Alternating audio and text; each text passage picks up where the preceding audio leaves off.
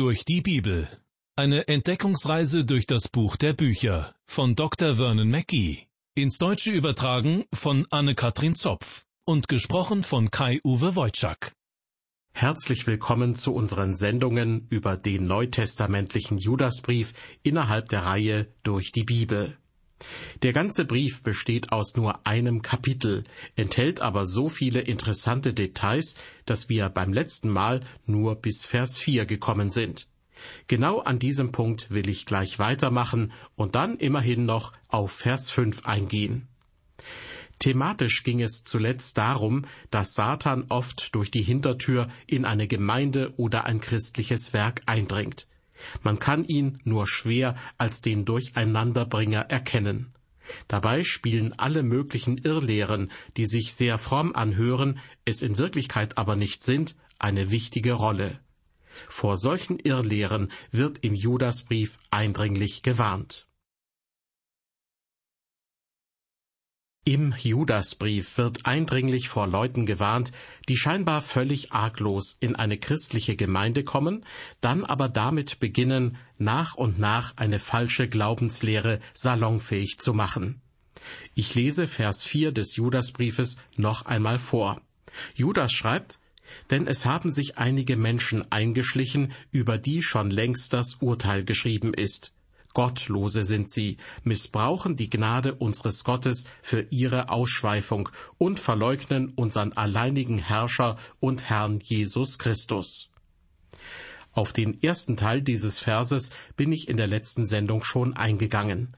Jetzt möchte ich den Schwerpunkt auf die zweite Vershälfte legen, wo es heißt, Gottlose sind es, missbrauchen die Gnade unseres Gottes für ihre Ausschweifung und verleugnen unseren alleinigen Herrscher und Herrn Jesus Christus. Judas sagt hier im Grunde, dass diese Menschen von Natur aus gottlos sind. Und sie tun zweierlei. Erstens, sie verfälschen und leugnen die Gnade Gottes.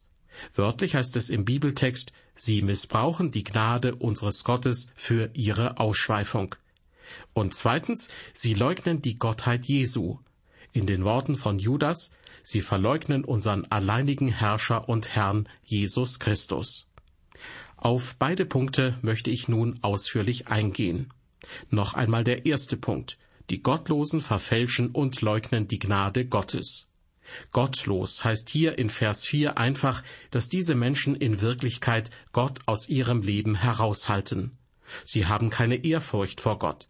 Sie sind zwar keine Atheisten, aber sie lieben Gott nicht. Die tiefe Liebe zu Gott ist einfach nicht vorhanden. Und zwar die Liebe, die dem Volk Israel geboten ist. Im fünften Buch Mose heißt es beispielsweise, Du sollst den Herrn, deinen Gott, lieb haben von ganzem Herzen, von ganzer Seele und mit all deiner Kraft. Diese Liebe haben sie nicht, deshalb werden sie von Judas als Gottlose bezeichnet. Liebe Hörer, wenn jemand Gottes Wort verkündigt und lehrt, müssen wir als Christen darauf acht geben, ob dieser Prediger wirklich gottesfürchtig ist. Einige meiner Bekannten sind geistlich wirklich unterscheidungsfähig, so dachte ich jedenfalls. Sie besuchten die Bibelstunden eines Predigers, den sie für herausragend hielten. Aber sie sahen einfach darüber hinweg, dass er eine öffentliche Beziehung mit einer Frau hatte, mit der er nicht verheiratet war. Man kann also gute Predigten halten und dennoch einen gottlosen Lebensstil pflegen. Deshalb sind wir gefordert, nicht nur auf die frommen Worte eines Pastors oder Predigers zu hören, sondern auch darauf zu achten, ob sich in seinem Leben das widerspiegelt, was er predigt. Grundsätzlich gilt das natürlich für jeden einzelnen Christen. Deshalb erlaube ich mir, Sie ganz direkt zu fragen, spielt Gott eine Rolle in Ihrem Leben? Zurück zu unserem Bibelvers. Ausschweifung ist hier ein wichtiges Wort. Vielleicht müssen wir das auch mit Mutwillen, Gesetzlosigkeit oder Überheblichkeit übersetzen. Diese Gottlosen, von denen Judas spricht, sie tun, was sie wollen, auch auf Kosten der Gefühle anderer. Judas sagt, die Gottlosen verwandeln die Gnade Gottes in Ausschweifung, also in ein Leben, das sich nicht an Gottes Leitlinien orientiert. Der Apostel Paulus warnte die Galater davor, die Gnade Gottes sozusagen in eine Lizenz zum Sündigen zu verwandeln. Er warnte sie davor, einfach das zu tun, was ihnen beliebte. Er schrieb ihnen, Ihr aber, liebe Brüder, seid zur Freiheit berufen. Allein seht zu, dass ihr durch die Freiheit nicht dem Fleisch Raum gebt, sondern durch die Liebe diene einer dem andern. Die Irrlehren unserer Zeit sind häufig von einem Lebensstil gekennzeichnet, der sich über Gottes Maßstäbe hinwegsetzt. Die Gebote der Heiligen Schrift werden einfach über Bord geworfen. Schon vor Jahrzehnten schrieb ein Autor, eines der Probleme der Welt ist, dass die Menschen Sex für Liebe halten, Geld für Verstand und die großen Massenmedien für Zivilisation. Und der amerikanische Theologe Wallace Petty hielt bereits in der ersten Hälfte des 20. Jahrhunderts folgende Sätze für das Credo der Gegenwart. Gott ist nur Wunschdenken. Religion ist Flucht vor der Realität. Der Mensch ist bloß ein weiterentwickelter Affe, der zu viele Fragen stellt und zu viele seiner Bedürfnisse unterdrückt. In Wirklichkeit ist Moral nur Geschmackssache. Liebe ist ein Kunstprodukt und man wird sein ganzes Leben lang betrogen. Bitte beachten Sie, das ist nicht die persönliche Meinung des Theologen Wallace Petty, sondern er gibt nur wieder, was viele Menschen heute denken. Die Beliebigkeit heutzutage zeichnet sich gleichzeitig oft durch arrogante Rücksichtslosigkeit aus, sowie durch Missachtung des Rechts. Die Ehe zum Beispiel wird lächerlich gemacht oder für völlig unnötig angesehen. Man kann zusammenleben, mit wem man möchte, völlig unabhängig von Wertvorstellungen, die Familien und damit ganze Gesellschaften zusammenhalten. Weil so viel schief läuft in unserer Welt, müssen wir umso wachsamer sein in unseren christlichen Gemeinden. Wir müssen darauf acht geben, was die Pastoren und Prediger lehren, sowohl auf der Kanzel wie auch durch ihren eigenen Lebensstil. Judas warnt uns vor einer laxen Moral. In diesem Punkt ist Unterscheidungsfähigkeit sehr wichtig. Judas wirft den Irrlehrern nicht vor, dass sie, etwa auf dem Gebiet der Sexualität, immer und immer wieder schuldig werden. Dann könnten sie zu Jesus kommen, um Vergebung bitten und mit Gottes Hilfe neu anfangen. Nein, sie rechtfertigen mit frommen Worten alles, was ihnen gerade in den Sinn kommt. Sie sprechen von Gnade, Liebe und Freiheit, aber eigentlich meinen sie Sünde. Das ist das Gefährliche daran. Mit frommen Worten wird etwas erlaubt, was Gott verabscheut. Und genau das war das erste Kennzeichen der Irrlehren damals. Die Gnade Gottes wird verfälscht. Die Gnade Gottes wird für Ausschweifungen oder andere Dinge, die Gott nicht gefallen, missbraucht. Das zweite Kennzeichen der Irrlehren ist, dass die Gottheit Jesu abgelehnt wird. Diese Leute reden über Gott und den Herrn Jesus, aber im Grunde leugnen sie, dass Jesus Gottes Sohn ist. Zu Judas Zeiten war nach meiner Erkenntnis der Gnostizismus die vorherrschende Irrlehre. Der Gnostizismus oder die Gnosis lehrte, dass der Körper und alles Materielle schlecht ist und nur der Geist gut. In der Schlussfolgerung bedeutete das, dass es völlig egal ist, was ein Mensch mit seinem Körper tut. Man ist völlig frei, seine Bedürfnisse zu befriedigen. Man kann schamlos sündigen. Man kann diese Sünde auch öffentlich ausbreiten. So war es wohl damals. Die Gnade Gottes wurde dadurch in ihr Gegenteil verkehrt. Außerdem gab es in der Gnosis zwischen Gott und der Welt Zwischenwesen. Paulus bezeichnet sie in Römer 8 als Mächte und Gewalten. Die Gnosis kannte viele Mächte, aber die Macht Gottes hat sie nicht wirklich erkannt. Ähnliche Gedanken gibt es auch heute. Manches, was heute gesagt wird, kommt wie eine neue und revolutionäre Erkenntnis daher. Aber wenn man genau hinsieht, ähnelt vieles der alten Gnosis, der ersten Irrlehre, die den Christen vor rund 2000 Jahren zu schaffen machte. Die andere Seite der Gnosis war die Ablehnung der Gottheit Jesu. Ein Gnostiker glaubte nicht, dass Jesus wahrer Mensch und wahrer Gott war. Genau das ist auch das Kennzeichen des Antichristen. Johannes bezeichnet in seinen Briefen Menschen als Antichristen, die die Gottheit Jesu leugnen. Wenn jemand die Gottheit Jesu leugnet, ist immer der Geist des Antichristen im Spiel. Jesus hat jegliche Art von Sünde ernst genommen. Schließlich ist er für unsere Sünden gestorben. Aber diesen Irrlehrern bedeutet das nicht viel. Da ihnen das, was Gott nicht möchte, angeblich erlaubt ist, gibt es für sie keine Sünde. Also brauchen sie auch niemanden, der für ihre Sünde stirbt. Das Leiden Jesu bedeutet ihnen nichts. Jesus ist in ihren Augen lediglich ein vorbildlicher Mensch, ein guter Redner und Lehrer gewesen. Aber Jesus hat uns doch teuer erkauft durch sein eigenes Blut. Liebe Hörer, er hat für unsere Sünde auf furchtbare Weise gelitten. Zu sündigen, das ist keine Belanglosigkeit. Deshalb sagte Jesus oftmals, wenn er mit Menschen sprach, denen er ihre Sünde vergab, sündige hinfort nicht mehr. Judas schreibt in Vers 4, die Irrlehrer verleugnen unseren alleinigen Herrscher und Herrn Jesus Christus. Diese Menschen möchten keinen Herrn über sich haben und auch keinen Gott, weder Vater noch Sohn. In der Theorie sind sie keine Atheisten, aber in der Praxis schon denn sie leben so, als ob es Gott nicht gäbe. Sie leben so, als ob ihnen niemand etwas zu sagen hätte. Das geht dann Hand in Hand mit der Ablehnung der Bibel als Wort Gottes. Sie verdrehen das Wort Gottes und deuten es um. Aber schon Jesus sagte, dass er solche Menschen im Gericht verleugnen wird. Er wird sich von ihnen lossagen. Sie werden im Gericht bestraft werden, weil sie Jesus als Sohn Gottes verleugnet haben. Judas führt nun in den folgenden Versen sechs Beispiele auf für Irrlehren in der Vergangenheit. Zuerst aber möchte ich noch einmal erklären, was der Begriff Abfall wirklich bedeutet.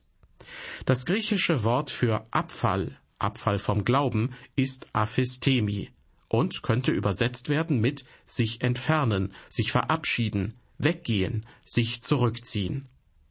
Alle Menschen werden völlig vom Glauben abfallen. Jesus hat einmal die Frage gestellt, wenn der Menschensohn kommen wird, meinst du, er werde Glauben finden auf Erden? Im Griechischen verlangt die Frage in dieser Form meines Erachtens eine negative Antwort. Nein, wenn Jesus wiederkommen wird, wird er auf der Erde keinen Glauben finden, sondern es wird nur noch den totalen Abfall vom Glauben geben, völlige Gottlosigkeit.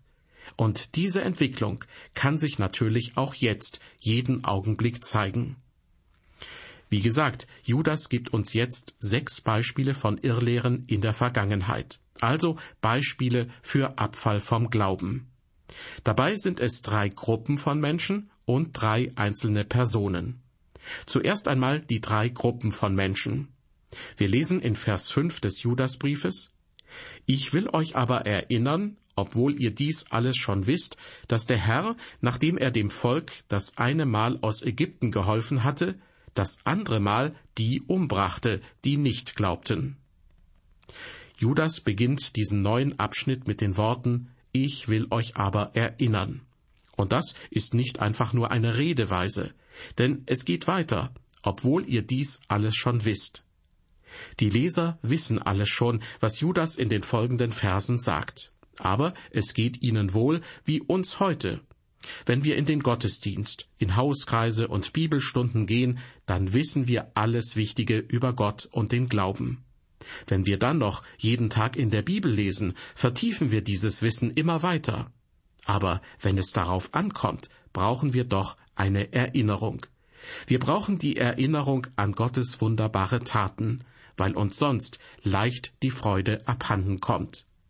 Wir brauchen die Erinnerung an unsere Verlorenheit und Gottes Gerechtigkeit, um die Gnade Gottes wieder neu wertzuschätzen.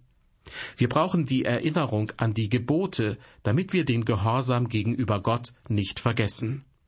Wir brauchen die Erinnerung an den jüngsten Tag, das Wiederkommen Jesu und dem damit verbundenen Gericht, damit wir wieder von ganzem Herzen Menschen zum Glauben an Gott einladen. Wir brauchen die Erinnerung an Gottes Heiligkeit, um in der Heiligung zu bleiben. Wir brauchen also das ständige Wiederholen, das Vergegenwärtigen. So war es wohl auch mit den Christen damals. Vermutlich waren sie Judenchristen und kannten große Teile des Alten Testaments auswendig. Aber Judas erinnert sie jetzt an etwas Besonderes. Judas verwendet außerdem für das Land Ägypten einen Begriff, den man mit Ägyptenland übersetzen könnte und der eher für das Alte Testament üblich ist. Das ist ein weiterer Hinweis darauf, dass Judas sich an Judenchristen richtet. Hören wir noch einmal Vers 5. Ich will euch aber erinnern, obwohl ihr dies alles schon wisst, dass der Herr, nachdem er dem Volk das eine Mal aus Ägypten geholfen hatte, das andere Mal die umbrachte, die nicht glaubten. Hier sehen wir, dass Gott diejenigen richtete, die nicht an ihn glaubten. Das Volk Israel in der Wüste ist ein Beispiel dafür. Als Israel nach Kadesh Barnea kam, weigerte sich das Volk, in das verheißene Land zu ziehen. Die Kundschafter waren von ihrer Erkundungstour zurückgekehrt. Sie hatten berichtet, dass im verheißenen Land alles in der Tat genau so war, wie Gott es gesagt hatte. Aber mit Ausnahme von zwei Personen glaubten die Kundschafter nicht, dass Gott sie auch in dieses Land bringen würde. Und sie überzeugten das Volk, so dass die Leute das auch nicht mehr glaubten. Liebe Hörer, zuerst wollten die Israeliten nicht glauben, dass das verheißene Land wirklich fruchtbar war. Und als sie davon überzeugt waren, dass es doch fruchtbar war, wollten sie nicht glauben, dass Gott sie tatsächlich in dieses Land bringen kann. Sie wollten lieber in der Wüste bleiben, als Gottes Worten zu glauben. Das ist ein Beispiel für Abfall vom Glauben. Die Israeliten hatten sich von allem verabschiedet, was sie beim Auszug aus Ägypten noch geglaubt hatten. Gott hatte ihnen ein Versprechen gegeben, das aus zwei Teilen bestand. Teil 1, ich werde euch aus Ägypten herausführen. Teil 2, ich werde euch in das Land bringen, das ich euch zugesagt habe. Aber der Unglaube trieb Israel zurück in die Wüste. Und Gott ließ sie in der Wüste, insgesamt 40 Jahre lang. So lange, bis alle Erwachsenen dieser Generation gestorben waren, mit Ausnahme von Josua und Kaleb, die weiter an Gott und seine Verheißungen geglaubt hatten. Die Israeliten hatten übrigens ihre Kinder als Grund für ihren Unglauben vorgeschoben. Doch gerade ihnen gegenüber erneuerte Gott seine Verheißung. Im vierten Buch Mose lesen wir, eure Kinder aber, von denen ihr sagtet, sie werden ein Raub sein, die will ich hineinbringen, dass sie das Land kennenlernen, das ihr verwerft. Das ist ein Muster, das viele auch heute noch kennen. Wir nutzen beispielsweise das Wohlergehen unserer Kinder als Ausrede dafür, dass wir Gott nicht dienen. Es klingt erst einmal gut, wenn wir uns so um unsere Kinder sorgen. Aber eigentlich sagen wir damit auch, dass Gott sich nicht um unsere Kinder kümmert. Deshalb müssen wir es eben tun. Aber genau das Gegenteil ist der Fall. Gott wird für unsere Kinder sorgen, wenn wir ihm gehorchen. Die neue Generation der Israeliten überquerte schließlich den Jordan und zog in das Land ein, so wie Gott es versprochen hatte. Die Generation aber, die vom Glauben abgefallen war, starb in der Wüste. Und sie sind nun das erste Beispiel, das Judas für den Abfall vom Glauben nennt. Dieses Beispiel hat die ersten christlichen Gemeinden sehr stark bewegt, denn es ist ein Beispiel dafür, wie ernst es Gott mit unserem Gehorsam und mit dem Gericht meint. Auch Paulus schreibt davon im ersten Korintherbrief. Zitat aber an den meisten von ihnen hatte Gott kein Wohlgefallen, denn sie wurden in der Wüste erschlagen. Und im Hebräerbrief wird das noch deutlicher gesagt. Dort heißt es, über wen war Gott zornig vierzig Jahre lang? War es nicht über die, die sündigten und deren Leiber in der Wüste zerfielen? Wem aber schwor er, dass sie nicht zu seiner Ruhe kommen sollten, wenn nicht den Ungehorsamen? Und wir sehen, dass sie nicht dahin kommen konnten, wegen des Unglaubens. Wir sehen hier ganz deutlich, Gott kann in seiner Heiligkeit nicht einfach darüber hinwegsehen, wenn wir ihm ungehorsam sind. Gott ist zwar die Liebe in Person, aber trotzdem gilt, wer nicht umkehrt und glaubt, der kann auch nicht gerettet werden. Und selbst wenn wir gerettet sind, ist das keine Garantie dafür, dass wir nicht später noch in Sünde fallen. Die Israeliten hatten Gott beim Auszug aus Ägypten geglaubt. Aber sie hatten immer wieder Glaubenskrisen, und als sie vor dem verheißenen Land standen, war es mit dem Glauben vorbei. Dann hat Gott Gericht geübt. Eine ganze Generation musste sterben, ohne einen Fuß in das verheißene Land gesetzt zu haben.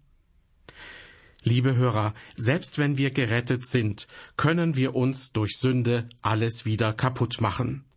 Weitere Beispiele dafür sind Judas Iskariot, der Jesus verriet, und Hananias aus der Gemeinde in Jerusalem. Judas Iskariot hatte drei Jahre mit Jesus gelebt. Er hatte seine Predigten gehört und seine Wunder gesehen. Aber dann verriet er ihn für dreißig Silberlinge. Und schließlich glaubte er nicht mehr, dass Gott ihm vergeben könnte und nahm sich das Leben. Und Hananias, er belog die Apostel und damit Gott selbst. Auf das Wort der Apostel hin starb er noch an Ort und Stelle. Selbst wenn wir gerettet sind, kann die Sünde alles wieder zerstören. Deshalb müssen wir wachsam sein, und genau dazu ruft Judas die Christen auf.